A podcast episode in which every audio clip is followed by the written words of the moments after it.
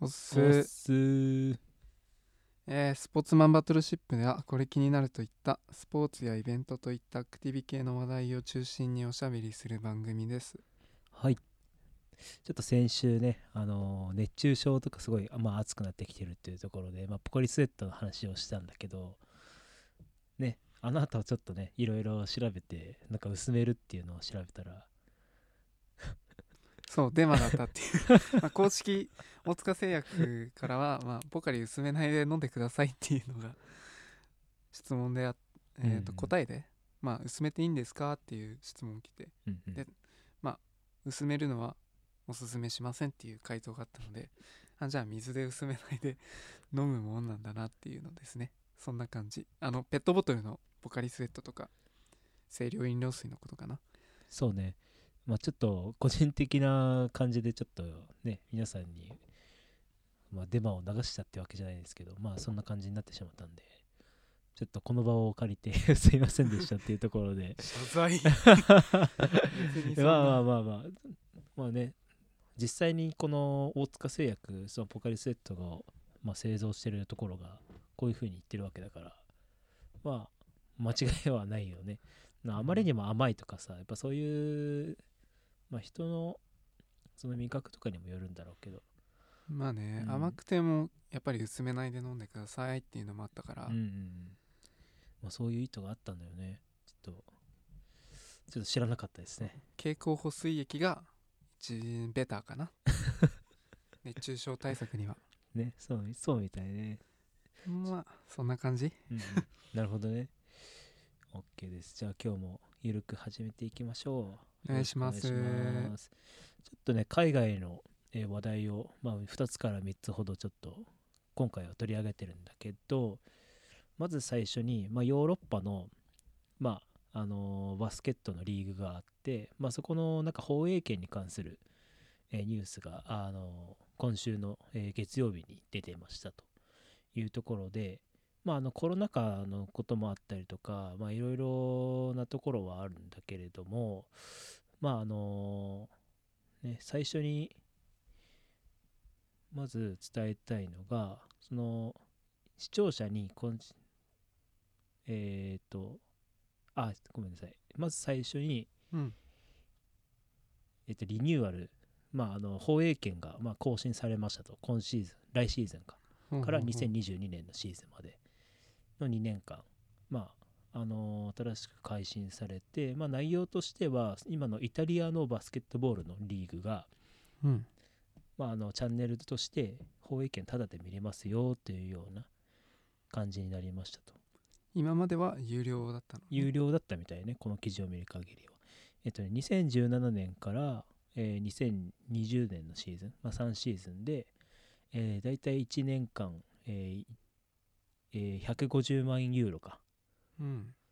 うん、のサイクルで、まあ、契約してましたっていうところで、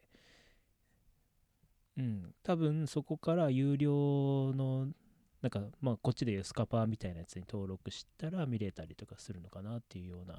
感じなんだけど、まあ、今回こういったまあ状況もあったりして、まあ、今のところはそのイタリアのそのなんだスーパーカップファイナルっていうなんかトーナメント戦とかの試合をまあ無料で放放映しますよというような記事なんだよね。うーん今なんてもうスポーツにおけるなんていうの放映権とかのその収入ってすごい莫大な金額が動いてるから、うんもう結構その後ろを行くようなあれなのかなと思って制作制作っていうか施策かなと思っててちょっと面白いなと思って今回記事にしたっていうところだね。なんかあの有料放映権持ってるのって、うんなんだろうワウワウみたいなあれもそなんうかそうそうワウワウとかねスポーツに特化したとこだとダゾーンっていううんところが、まあ、日本のとこのあれで言うと J リーグとプロはいは野い球、J リーグに関してはあと、まあ、独占放送っていうところまでいかないかもしれないんだけどもう本当にでっかい契約をもう10年何十何百億とか、ええそんなそうそうで結んでる感じそうだから結構そのまあ大体のそういう放映権ってその強いチームがどんどんあの高い金額もらえるっていうようなうん感じなんだけど、まあ、おそらく、まあ、ザ・ダゾーンのザ・ゾーンと J リーグのあのパートナーシップとしては、うん、そういう感じで動いてるのかなっていうあの印象だね。うんうんうん、で今すごい放映権が飽和状態なのがそのイングランドのプレミアリーグっていうサッカーうんのそのリーグなんだけどもうそこはもうちょっと収入がいくらとかをちょっと忘れちゃったんだけどもうあまりにもでかい金額すぎてもう本当にそのプレミアリーグに所属してる全チームの収入がほほぼほぼ黒字とかうんでもう成り立ってますとかでだからそのプレミアリーグのそのリーグ自体がもう全チームすごいハイレベルな戦いをしてるからもう本当に上位チームも下位チームも気が抜けないような試合を展開してるっていうところでもっと面白くなんか試合が動いてるっていうような流れがすごい相乗効果になってるっていうのはあるよね。うーんそうそうあとねダゾーンがそのプその J リーグ以外にもそのチャンピオンズリーグを持ってたりとかサッカーのねうんそのヨーロッパ一番を決めるチャンピオンズリーグのその放映権を持ってたりとかあとなんだろう世界世界大会かなあのス各スポーツのあのラグビーも去年のラグビーもそうだったんだよねラグビーがラグビーがそのダゾーンと放映の契約を結んで全試合はいはい、はい、見れますよみたいな、まあ、あとバスケの世界大会もそうだったねうんだからもう結構その放映権かけるスポーツっていうそのなんだろう枠っていうのはもう切っても切り離せない関係になりましたっていうことで、まあ、今まあ今回のこういったそのヨーロッパのこの放映権の契約っていうところをまあ記事にした背景としては、まあ、こういったビジネスうんによって、まあ、スポーツが成り立ってますよっていうのをちょっと伝えたかったなと思って、まあ、記事にしましたというところですね。これ2シーズンうん無料ですよっていうのはなんかトライアル期間的なものトかなライアル期間なのかそれともあのテレビ局が払ってそのテレビ局がその地上波でその流してるのをその国民が見れるっていうような体系にしてるのかなこれがちょっと詳しいね情報がねちょっと書かれてないんだけど、うーんまあ、おそらくそういう形になるんじゃないんだろうかなと思ってるね。なるほどね、うんその後に徴収すると見たいやつはうんうん金払えと、おそらくねそんな感じだろうねはあまあでもまあビジネススポーツビジネスっていうのはまあそんな感じの話題で、まあ、もう一個またスポーツとビジネスに関する話題なんだけど、まあ、サイエンティフィック、えーんえーナチュレーションナチュレーションっっていう、そのまあ企業が、まああのこれはサプリメントの会社なんだけどそこの会社がそのレアル・ベティスっていう、まあ、スペインのクラブチームと、まあ、パートナーシップを結びましたと、まあ、そのパートナーシップとしてはそのよくサッカーってその胸のユニフォームに胸のそのでっかいところにそのスポンサーの名前入れるんだけど大体のスポンサーとかって楽天とかあとなんだろうなすっごいでっかい企業がロゴになったりするとこがあると思うんだけど、結初めてじゃないかなこのサプリメント会社がこの胸のスポンサーになるっていうのは多分初めての試みじゃないかなと思っててうんでさら、にその、まあ、エクステンドしたということで、まあ、延長契約もそのレアル・ベティスと結びましたと。うんうんうん、結構ね面白いのがねいろいろ、まあ、インスタとかでもね流れほう、えー、と投稿されてたりするんだけどその選手がその看板になったそのサプリメントを、まあ、は販売したりとかもしてるし、はいはいはいうん、結構その密接に関わってるのかなっていう感じだね。まあ確かによく見るっちゃ見るけど、うんなんか、うん、スポーツだけに限ったことじゃないけどまあ例えば芸能人とかがなんか広告塔として、うんインスタとかでこんな商品使ってますみたいな、まあ、YouTuber もある意味であのそう広ね告、みたいので出してるし、うんまあ、確かにその人が使ってるから今まで知らなかったけどこういうのあったんだみたいなそういうのは確かに発見できるねそうね、まあ、特にねアスリートなんてもう有名人中の有名人だったらもう本当にインフルエインフルエンサー以上の、ね、存在だから、うん、やっぱりこのなんていうの特にサプリメントとアスリートなんてもうマッチングしまくってるような感じだかねら、ね今までなんでなかったんだろうっていう感じだったけどそうねあまりないかってよねこんな感じのねなんか胸のスポンサーとかね本当にフライエレミーツとかうんあとなんだろ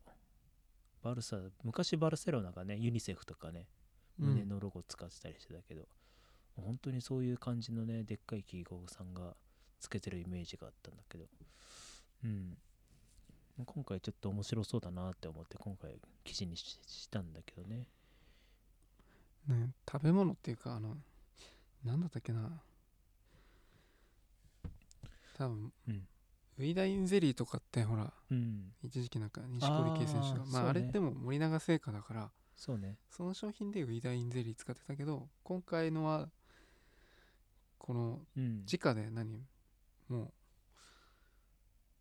まああまり知らない会社だから そうね何とも言えないんだけど、うんもう海外の会社だからねでもねそうだ一つあったね浦和レッズがザバスの胸スポンサーやってたねええでもザバスってあれザバスっていうそのままのうんなんだろう会社じゃなくて会社だめ明治が、明治なのかなあれってうん、明治がうん発売してるっていうか開発したうんプロテインでザバスみたいな、あなるほどねもともとじゃあ明治明治が、まあ、親会社って言ったらあれか、うん親親っていうか、まあ、大元のところだったのねそうそうあなるほどねへえそれは初めて知ったじゃあもうじゃあスポーツっていうかサプリメント会社単体でこういう風にやってるのはじゃあまあザバスはそうじゃないっていうところがあるからそうなんねでねへえウイダインゼリーの件もそうなるかなうんうんうんこのねもっとサイエンティフィック・ナチュリーションのこの会社も結構新興企業みたいなね2014年創業だってえじゃあ最近じゃんうんほんとほんとああへえ一気に伸びてきてるねこれはね面白いねへえ何が売ってるのかな、まあ、一応ね契約期間としては2022年までの契約期間うんで進めてるらしいね、ほうほう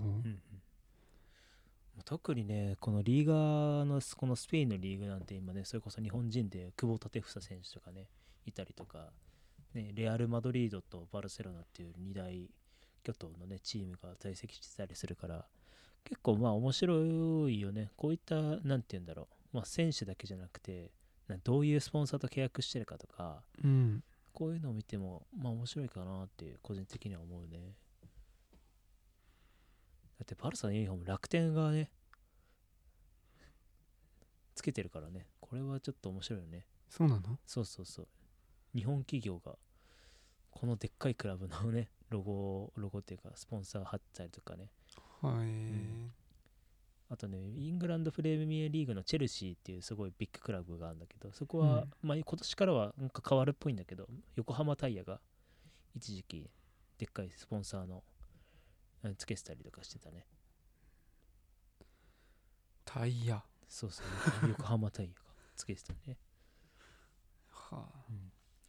うん、結構日本企業も徐々に徐々に、まあ、海外の方にも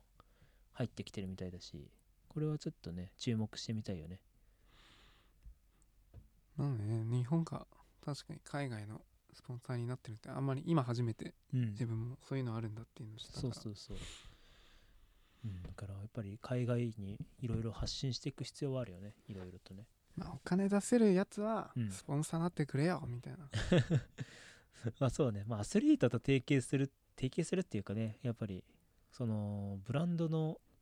拡大にもつながるからねグローバル戦略みたいなねそういうところも結構注目して見ていくと面白いのかなっていうふうに思いますおーいまあ、次はねちょっとタイムリーっていうかまあたさらにヘビーな話題になってしまうんだけれども、ままあ、ボイコットという、ぼまあ、ボイコットというか、その、あったね最近その社会問題がまた再燃してしまった事件があって、まあ、それがもうす、あの、アメリカのスポーツ界ではかなり波及してしまってるというところなんだけども、そうなんかうんこの記事を見てるとやっぱりほらあのテニスプレーヤーのさうん、大坂なおみ選手もまあつい最近ワイドショーとかでも出てるけどうん、なんかアスリートである前に一人の黒人女性うん、ですと、でまあまあこれでなくツイートしてうん、まあツイート内容は見てないんだけどまあその試合の前になんかもっと大事なことがある的なことそうそうそう。一応なんか大坂なおみ選手は危険みたいなことを考えでやることらしいんですだったけどうん、でも結局なんか準決勝戦だったっけそう準決勝でもともと棄権しますってなってで協会側もそれを棄権するっていうことに対して、まあ、指示その大阪選手のことを指示して、でも試合には出てたんだよねそうそう結確局かねあの、まあ、撤回したというかあのボイ本人棄的権することをまあやめてうん出場する、まあ、一転して出場しますみたい本人はなんか棄権するとは言ってないみたいなことをな、うん言っててまあうんツイート内容を見てないからうん何とも言えないんだけど、まあ、なんかほマスコミっていうか取り上げたメディアがさ、うんそういうなんか危険する考えだみたいなこと をうん多分言ってて、うんなんかそういう風に流れになっちゃってるみたいなそうそうそう本人的にはまあなんかそれよりもうん大事なことがあるみたいな感じだから危そう険ねするとは言ってないみたいうん、なまあでもこれは事の発端がえっ、と23日そうだね、そうの黒人男性が警察官に、うん、ね後ろから7発で7発7発打たれてね、これ先週もほらブラック・ライブズ・マターのうん、話をしてたけどやっぱそうねそうアメリカだとまあそういうまだ人種差別うんが激しくて、うんやっぱり白人至上主義みたいな、うん、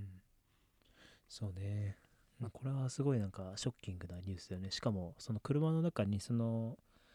ねえっ、と銃撃されてしまった男性の子供もまあいたみたいだし、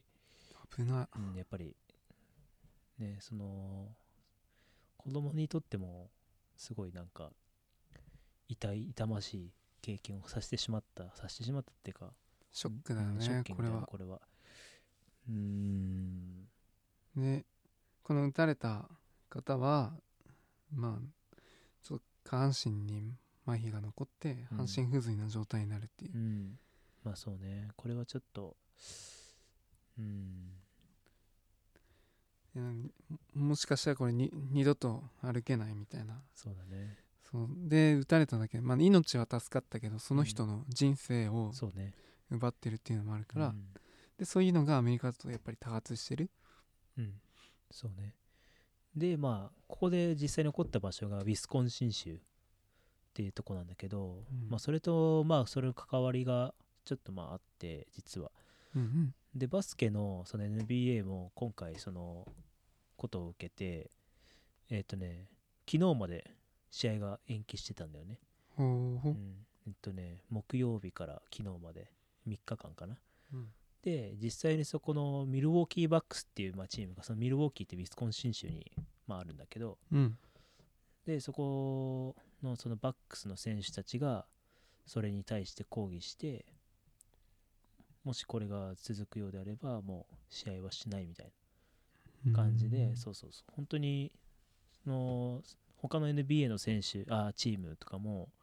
全然知らされてなくてこのボイコットっていう話ははいはいはいはい、あのもう試合始まる時間になってもバックスの選手が来なくてあれどうなってんだどうなってんだってなっていろいろ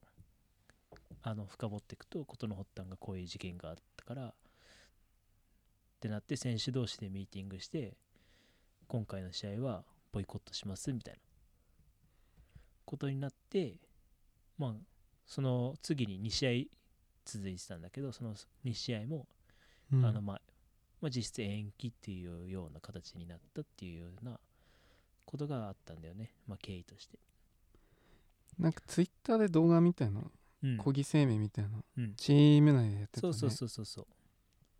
う。もともとね、ビスコンシン州ってか結構あの人種差別が激しい、まあ、州らしくて、実際に選手たちもそこでその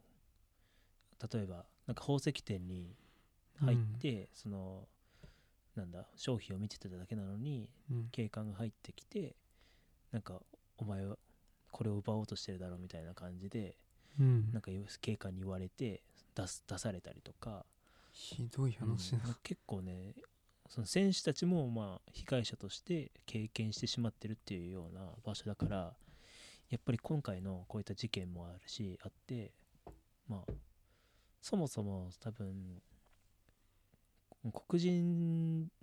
で生まれてきたっていうだけでその自分の生活が保障されてないっていうことに対してやっぱりその一人の人間っていうところのリスペクトがやっぱ足りないなと思うんだよねやっぱり。うんうんなるほどうん、やっぱみんな偏見とかでどうしてもさ決めちゃう部分がすごい多いなっていうのもあるからやっぱそういうのは早急に直していくべきだなっていうのはすごい感じるよね。特に今のアメリカの現状ってほらやっぱり大統領がうん、トランプまあトランプのせいもあってほら白人至上主義みたいな考え方だったからさ、うん今回のそのボイコットのうん NBA に件のついてもうんやっぱりスポーツに、まあ、そういう政治的なものを抗議活動を持ち込むうんべきでないっていうことを言っててうんまあそれでまあなんかちょっと感情的に話してる感じうもんありつつ、そうね、ま私はまあ見ないプレーしてるの見ないっていううんなぜなら抗議活動スポーツに政治持ち込んでるからみたいなうんうんでもそうねね言わない限り変わらないしねそうそうそう、大坂なおみ選手だって今回のその NBA の、うん、えー、となんていうチームだったっけバックスねミルウォーキミルウォーキーバックスー、うん、もう、まあ黒人の選手が多いのかなまあそうだね NBA に所属してる、えー、と7割くらいは黒人の選手だね、うんうんやっぱりそういう身近にてかもうその人たちは当事者だからさう、ん黒人でのその扱い方うん、みたいのってやっぱり受けてきてるわけだからさ、うんやっぱりそれはねちょっとねすぐにやめてもらいたいよね、うん、やっぱ、なんねうんうん、うん発言しない限りはやっぱりどうし絶対にそういうのってなくならないなっていうふうに思ってて結構その NBA 選手だけじゃなくて他のいろんな選手の SNS の投稿とかにえーっとね「サイレント・イズ・バイオレンス」うんっていう、まあ、き まあ投稿とかを、まあ、よく見たりするんだけど、うん、やっぱり何かしらの自分の意見ってやっぱ発しないと、まあ、それだけでもまあ暴力だみたいな、おーうん、感じのやっぱり意見もあって、まあ、それはまあそうもちろんそういう、ね、かんこともあるだろうしやっぱり発言しないとやっぱり動かないからさまあ、ね、人間もそうだし社会もそうだしさ、うん、うんやっうんそうそう、うんねやっぱり変わっていかないといけないよねどうしてもほらやっぱキングボクシングの時代からさまたさらに遡ってリンカーン大統領うん元大統領のところまで遡んないといけないから、もう本当に根は深いよねだってこれアメリカだけのもアメリカがさ特別にほら移民を受け入れてるからさ、うん人口だってもう増えてきてるわけだし、移民をそうねでそれでやっぱり増えればうん増えるほどやっぱりなんだろうそういう肌の色とかうん文化の違いの人たちもいっぱい来るわけだからさ、うん差別っていうのはやっぱり大きくなっていくわけだし、うん日本だったらほらまずそもそもそういうのが少ないじゃない差別するのっていう少のはないねえなんまあなんかスポーツに政治を持ち込まないっていうのは確かにほらなんか例えば日韓だったっけなんかワールドカップの時にさ、少ないね、うん、韓国とねが、まあ、なんか歴史的背景みたいなの あ持ち込んでたけやどってさたねそう確かにでもこの場合ってさ歴史とかの、まあ、問題もあるけどさ、うんでもリアルタイムでさ、うんあまりにもなんか差別を受けている全世界共通の認識でさ、うんこれはひどいっていうのうがやっぱりあるわけじゃない、なるねそういうのだと、まあ、スポーツ選手もちょっとこの件に関しては、まあ、声を出しておかないとうんやっぱり変わっていかないんじゃないかなっていうので、うんまあ言いやすくなった世の中っていうのもあるかもしれないしね。うん、まあそうね、あのそれこそ SNS が発発展してきたことによって、その選手以外の人たちもこうやって発発言して、どんどんどんどんその、なんていうんだ、共感っていうか、一体になれるっていうところがあるから、うん、うん、やっぱりそれがそのアスリートっていうその、ね、SNS によってさらに発し発言力とかも増してきてるからその人たちにどんどんどんどん一緒になってって、まあ、こういうのは間違ってるっていうのを発言できるっていうことがやっぱすごい大きなことだと思ってるんだよね。うんうんやっぱりね、うん、こういうあってはいけないことだと思ってるんだよねやっぱ個人的にはその一つの人種だけでなんかその生活が脅かされてしまうようなことになってしまうっていうのはどうしても信じられないことだと思うし、うん、やっぱりそれはアメリカだけじゃなくてアジアアジアもそうだしあヨーロッパヨーロッパもそうだねヨーロッパもそのサッカーの試合中にそのサポーターにうんその差別的な発言をされて試合に、えー試合に入れなくなってしまったくらい精神状態やられてしまうっていうような選手たちもいたりするから、うん、やっぱそういったね本当になんでそういう心情になってしまうんだろうっていうのはもう本当に個人的にはうんわからないねやっぱり。うんなんかそういう、まあ、教育っていうわけじゃないけどさ、うん小さ子供の時、うんまあ、気づかないうちからずっとそういう刷り込み的にさ、まあ、うんこれはダメ、あれは OK みたいなうんそういうのをまあ多分聞いて育っていくと、うんまあ、自然として、まあ、物事の分別がうんうん自分の中であこれは良くないんだなこれはいいん、おうん、OK なんだなみたいなうん処理していくでまたなんか情報がさすごいいっぱい出てくるからさ、うんそこで、まあ、より頭が硬くなるか柔軟になっていくのかはどっちかだけど、そうね。うん。いや、でもね、やっぱこういう記事を見ていくと、なんかいた痛ましいよね。なんかショッキングだね。まあそう確かになんかまあプラスアルファでまあそのまあ今回ほら7発打ったうん。男性警官もさうん。これものすごいなんだろうバッシングみたいのはうん。されていくんだろうし、まあ、そうね、もちろんね。なんか前回もさなんかアメリカのでそのあほら膝あー上に乗っかそうっねてさそう,、うんうん。あったね。警官がなんかあの人の裁判もかけられてたような気があったそんうでそうそすけどうんなんか刑がちょっと軽かったんだっけそうね。あま大りに体、そうそうなんかそういう、その黒人の人たちを、まあ、殺害し、殺害っていう、まあ、殺害だよね。してしまった警官に対しての、その罪もかなり軽い。まあ、うん下手したら無罪に近いようなこともあったりとか、するくらいの、なんなんていうのうん、判決だったりするから、もう本当に、なんていうの司法全体がどうなってるんだっていうのは、確かにそれは感じる部分はあるよね。うん全然フェアじゃないね、うもんうもうスポーツだからほらやっぱフェアプレーしたいからさそうそうそうフェアにしたいから抗議するわけであって、うん、まあそうね、うんだから我々はフェアを求めてるんですよそうっそてういうそう話そうね、まあ、なんだかんだまあ NBA もあの今日からプレーオフが再開になりましたっていうところでたうんそうそう、まあ、こういった問題をね、まあ、中止シーズンが中止になるっていうのは確かに一つの選択肢としてあったんだけど、まあ、それこそスポーツをすすることでもっと発信をしていきたいとうんこういった社会問題をだからこそ、まあ、スポーツという一つの、まあ、コンテンツを使いながらこういった問題をうん定義していくっていうのはやっぱ必要なことだなっていうのは思うよね。 Oh yes, oh うん yes. まあちょっとこれ話してしまうとだいぶまた重くなってしまうのでそうね、ちょっと長くなりそうな、うん終わりが見えないからそ。うね次、次、次だな。次行きますか、まあ、次今度国内のまた新しいねことが始まりますとおおー、なんだろダンスのプロがついにう。ダンス。リーグができますっていうところで、まあ、D リーグっていうそのダンスのプロリーグがうん。できますみたいな記事が書かれててまああの記事のまあところを読むと、まあ、ダンサー兼実業家の神田勘太郎氏うん。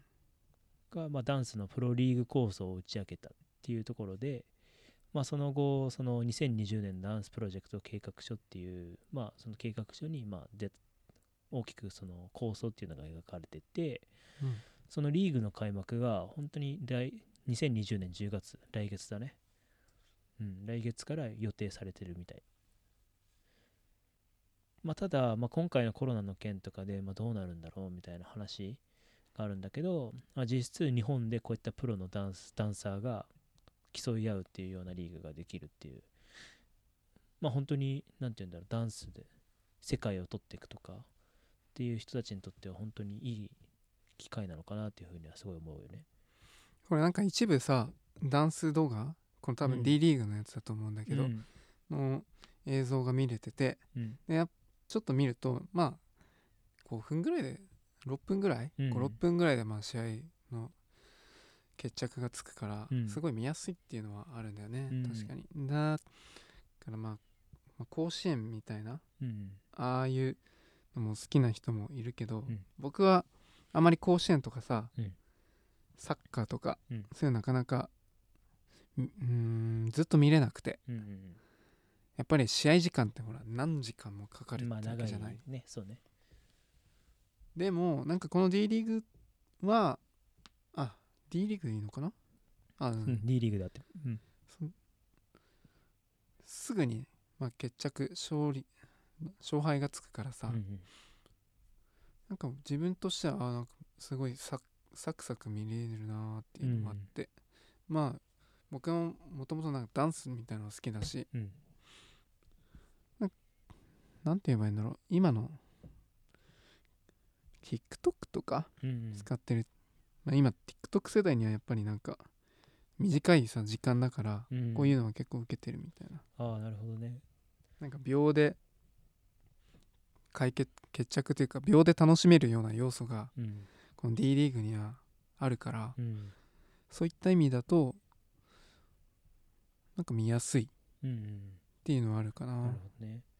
えでも本当にこれはいい面白いよね。本当になんて言うんだろう海外に行かないとさこうやって日の目を浴びない人たちとかうんいたりする中でこの日本日本でこういったプラットフォームを作るっていうのはやっぱすごいいいことだな面白い施策だなっていうふうに思うよね。またねダンスもさ結構すごいメジャーな感じだけどさ、うん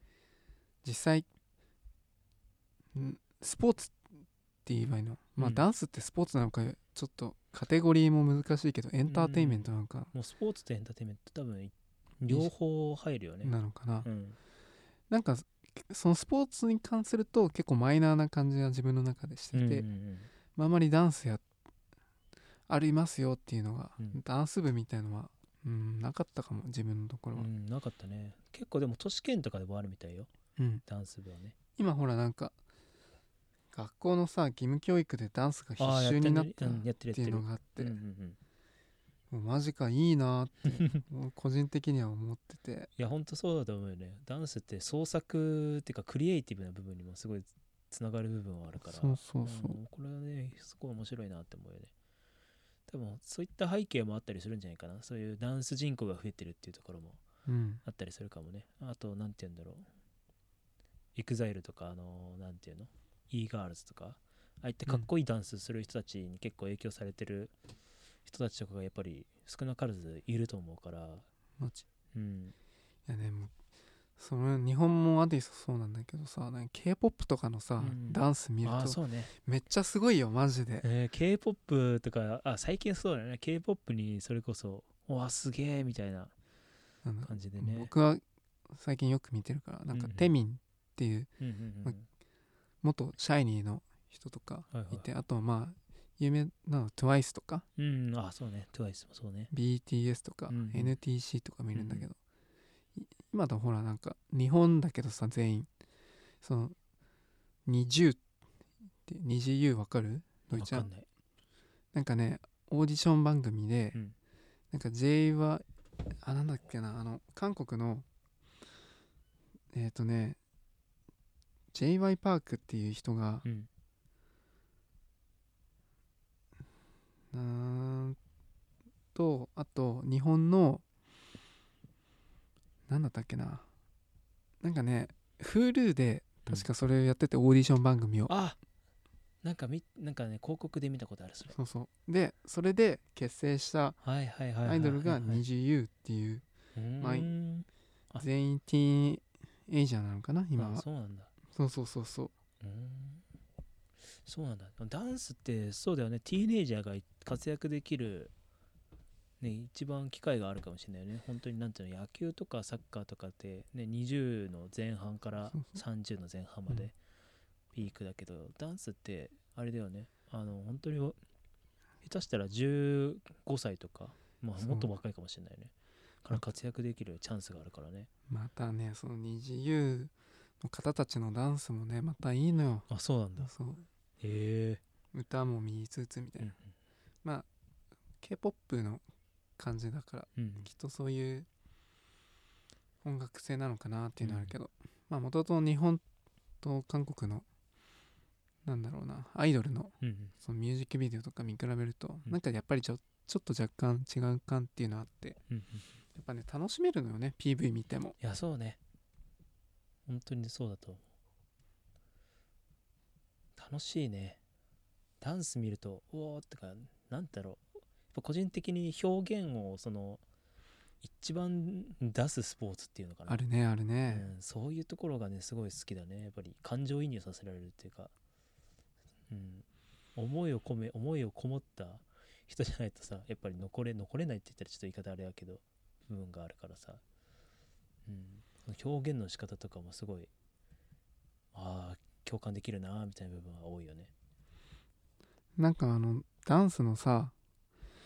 映画あったじゃない部屋ああえーっとね最近かなチアダンとかチアダンじゃないえーすっごいアメリカのやつだったような気がするアメリカねダンスえっと何だったっけななんかね自分は映画好きだったからうんうんよく見てたんだけどでもその映画だけはずっとなん か見てなくてあ本当うんなんかうーんとねうわー出てこないまあいいやまあでもなんかまああとね、まあ、フラッシュダンスっていう映画はまあああるんだけど、それはあの洋画でうんそのねストーリーがねちょっと忘れちゃったんだよね結構あまりにも昔に見たからでもその昔もね結構昔なのほ んと今から20年前ぐらあいそうなんだかなうーんいつだったっけでもう本当じゃあ小学校くらいの時でもね見たのはほんと最近あそう なんだうんえっとねあ1983年でした だいぶだいぶ前のやつだねそれだったらねそうそうそうへこの映画はねほん結構面白いえうんまあへえあまりストーリーは全然話せないんでよかったら見てみてくださいっていう感じなんだけ どそうだねでもダンスはねやっぱ面白いね何回何回も言うけど面白い僕はブレイクダンスが好きだあかブレイらクダンスねいいね、まあ自分はできないんだけど、うんなんかああいうさダイナミックに動くやつが好きで、うんうんそうねそうそういやーでもこれ早く開幕してほしいなこれ面白そういろんなアルファベットつきそうね今 D リーグだからさそうね B リーグってバスケでしょバスケだね A リーグってやるのかな A はないね T はあるあと J あるでしょ T, T って何 T は卓球へえ知らん J リーグサッカーそうそうそう C リーグ C はないかな今んとこでもそれくらいじゃない日本の、まあ、プロっていうか、うん、そういうリーグが発足されてるのはそうだね、ほうえーうんうん、徐々にねプロ野球じゃなくてねわかんない何だ何 P, P リーグと P リーグとかになるのかなプロ プロ野球プロ野球リーグとかあまあまあありそうだよね Y リーグ野球リーグみたいなちょっとダサいねプロ野球ってめっちゃ人気だよねあプロ野球日すごい人気だと思うよ本なんでそんな人気あるのか俺よくわかんないんだけどさ、うんだって本当に90年代とかね MLB と同じくらいの人気度を誇ってたからね、はあうん、なんか別にプロ野球を否定してるわけじゃないんだけどさ、うんプロ野球興味なくてなんかなんだろうななんかねそそうだなテレビつけると、うんもうプロ野球が結構流れててうんもう僕はそれがすごいねなんかちょっと嫌でうんうんなんで23時間も、ま、見ないといけないんだろうっていうの、うんそれを見てからじゃないとなんか次の番組が見れないみたいなああで次の番組の時間だからよしじゃあテレビつけてみようと思うと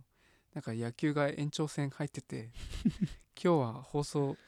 しませんみたいな中止とか、えまあ悪くて放送中止でーうんよくても30分か1時間後に放送されるみたいだったから、なるほどねもうなんかそういうのもあってちょっと、うん、プロ野球いいか なあそうなんだ、ね、実際に見たら面白いんだろうと思うけどね本当にね場所にもよると思うななんだろう雰囲気とかでやっぱり野球って好きになる人とかやっぱりそうでもない人っていうのはすごい多いなと思っててやっぱ野球ってねそれこそプロ野球は10延長12回か15回かちょっと忘れちゃったんだけど、まあ、そこでね試合が終わっちゃうから、まあ、ある程度の時間はわかるけどやっぱそれでもさ5時間3時間から5時間近くかかっちゃうから、やっぱ長いよねだって下手したらえまああんのかな次の日とかもあるのずっと決まらなくてずっと決まらない日本では聞いたことないけどメジャーリーグとかは普通にある、いえきつね、まあ、そういうのを考えて結構ね横浜ベイスターズはね面白いねそのいろんな試作っていうのかないろいろなことをね、やっててそのビールを飲みながらなんかワイワイするスタジアムを目指してるみたいないえで野球を一種の、まあ、つまみとしてお酒を楽しむっていうようなスタジアムにうん変わってるみたい変わってるっていうか、うん、そういう感じのコンセプトでそのチームを運運営してたりとか野球をメインじゃなくて あくまでもそのつまみとかにしすることでそのエンターテインメントを楽しもうみたいなるほどねな、うん、個人的にはそれはあなるほど面白いなと思って逆の発想だよなって、野球がメインじゃないとうん、 ビールがメインなんだそうそうそうビールとかねジュそういうなんかコミュニケーションをメインにするみたいなおもうじゃあそれだったら僕も楽しめそうかも、ね、結構そっちの方がね最近の人たちだったらね刺さりそうな気するけどねまあね僕うはん玉系球技は興味ないからまあね、うんスポーツに興味ある人っつったらねやっぱつながれる空間があるっていうのはやっぱり面白いよねうーうんん確かに面白そう、うんそれは面白そうじゃあ次かなそうね最後の記事かなうんでロスロサンゼルスにコービー通りっていうところでえっ、と先週ねえっ、と今年の1月にちょっとヘリコプターの事故で亡くなってしまったんだけどまあその NBA の元スーパースターでコービー・ブライアント選手のうんまあ、忍んで、まあ、ロロサンゼルスのところにコービー通りというも,、えーものをつけましたとういうんところで、実は8月の23日ってコービーの誕生日でうんで8月の24日はコービーが今までその現役時代につけてた8番と24番を掛け合わせた日うんが8月24日、へえということで8月24日はロサンゼルスではコービーの日っていうところでそうなんだそうそうそれくらいコービーはもうレイカロサンゼルスの人たちないしもう世界中のバスケットボールファンにとっては本当にスーパースーパースターみたいな存在だったんだよねえそのコービー、うんコービー・ブライアントっうん、てそんどんだけすごかったの選手として選手としてどんだけすごかったっていうのを、うんえっとね一言で語ると、ま、歴代2位の得点数を持ってるね、歴代2位うん、1位がウェルト・チェンバレンっていう本当に1960年代の選手で100 1試合100点取った選手がいるんだけど、うんコービーは1試合81点を取った選手、うーんまあ、これがまあ2位リーグで史上2位の2番目に高い得点を取った選手だからマイケル・ジョーダンよりも点数取ってるのねうんうん得点に関してはもう本当にそのえっとね今までオールタイムの NBA の選手の中で今4位の記録を残してるんだよね、うんうん、それくらいもう点取り屋な選手うんなるだったっていうのもあってそれ以上に選手他の今の現役の選手たちにすごい強い影響を与えた選手がまあコービーなんだよね。ほうほうほう、もうなんだろう本当に才能がすごいあったんだけどなんかもう本当に狂気的な 狂気、あの気違いの方ねうんクレイジーな性格で本当に朝2時とか2時うん、2時とかに起きてコンディショニングのトレーナーを叩き起こして俺のコンディション手伝ってくれとかうんって言って電話して一緒にトレーニングしたりとかその朝の4時半とかに起き朝の4時半にそのラスベガスでそのアメリカ代表の合宿があってうんアメリカの合宿で時にその自転車をその砂漠砂漠を自転車で通るトレーニングみたいなのをやったらしくて、まあ、それを4時半からトレーナーと一緒にやったりとか砂漠チャリそうすげえで朝の時間ってすっげえ暑いらしいんだよね朝なのそうそう寒くなくて暑うんなんか暑めちゃくちゃ暑いとかって言ってねなんか言ってたそうそうそうめっちゃ早起きなんだねそう早起き2時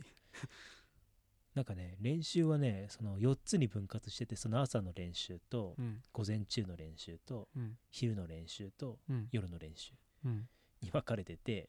もう本当にそれくらいもうシーズン中でだろうがオフシーズンであろうがもう関係なしに練習してたっていうのがもうコービーの本当にすごいところめっちゃストイックだったんだじゃそんうそうそう本当にねそれこそ北京オリンピックとかで今リーグを代表するレブロン・ジェームスとかのせっていう選手がいるんだけど、うんレブロンにも本当に影響を与えた選手として知られててそのチーム練習でみんな当時レブロンもすごい若かったんだけど、ほいほいほい、うんでその練習来た時にコービーがもう本当にシャワー入ったみたいな感じのうんなんかぬすごいなんか濡れてるような状態だったらしいんだよね、うん、でなんでそんな濡れてるのみたいな「いやシューティングしてきた」みたいな「お前何時に起きてるやってるんだ」みたいな感じでわーってなってたらもう朝の何時からずっとや起きてやってたみたいな感じになってそこでスーパースターである選手たちが「いやこれじゃ俺もいかん」みたいな感じでうんそうそう練習をもっとするようになったっていうのがあるらしいね。なんか YouTube でさ、うんなんか NBA のスター選手のうんうんまとめ動画みたいのさ、あスーパープレイ動画みたいなのあったけどあさ、なんかコービーの、うんその回回っていうかなんか、うんううん一瞬だけそのあれなんて言うんだろう映ってるうん動画の部分だとさ、うんなんか子供とバスケットボールしててそうそうそうなんか子供になんだっけボール取られわざと取らされてるみたい なシーンみたいなのあってうんうんめちゃめちゃなんか感じ良さそうな感じそうね優しそうな印象を受けたんだけもうど試合になると本当になんだろう目の色変えてもう本当に相手を殺すぐらいの目つきで、もう本当に襲いかかる選手なんだよねうーんだけどその一面ですごい子供たちに優しい面があってなるほどねそうそうそう結構ねその子供たちに対していろんなその写真を一緒に撮ったりとかサインしたりとかうんしてくれたりとか結構してたみたいだね他の NBA 選手 NBA 選手なんてさなんか、うんこう年齢とかなんか関係なかろうに、うんなんかボール取られないようにめちゃめちゃなんかすごい技術的なものを使ってさ、うんシュートしたりとかさうん通ったりとか、うんドリブルっていうのかな、そうねドリブルして抜いてったりとか、うんボール取ったりとかして、うんすげえ大人げねえなって思って そう唯一コビだけなんかその子供と一緒にバスケしてた動画見あって、そうね。あ NBA 選手はね、みんな本当に競争心のね、闘争心の激しい選手だから、うんうんまあ、手加減はしないっていうのは、まあ、当然のことだと思うんだけど、これがプロのうん実力だってそことね、なるほどねもう本当にそうね、コービーは結構いい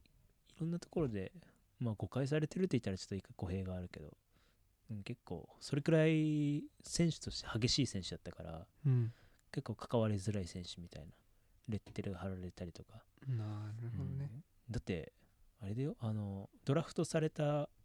時に大体その選手ってドラフトされてやったーみたいなうんでパーティーしますみたいなあのそれこそね野球ドラフトでさあのよく生中継されたりうんする時にさわーわーわーわーやってるじゃんうん胴上げとかああいうのをコービー全然しないでドラフトされてすぐにうん俺は練習するって言って体育館に行ったらしい、えーめっちゃストイックだね そうそうそうほんとそれくらいもう本当にあの飛行機の移動中とかもそのこうやってパソコンでその試合の次の対戦相手の映像を見たりとかほしたりとか本当に研究家バスケットを研究し尽くした感じう、うん、の選手としてすごい有名な選手だったんだよね。うん、もう本当にそれなんだろうマイケル・ジョーダンにとにかく超えたい超えたいっていう思いがあったらしくてうんうんでジョーダンはその現役時代に6回優勝してんだけど神戸は7回優勝して勝ったらしいねうんあじゃあもう実質的にコビーの方が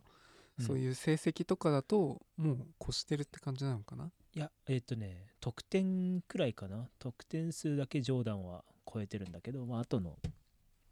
なんだろう残したインパクトとかもひっくるめたらやっぱりジョーダンは、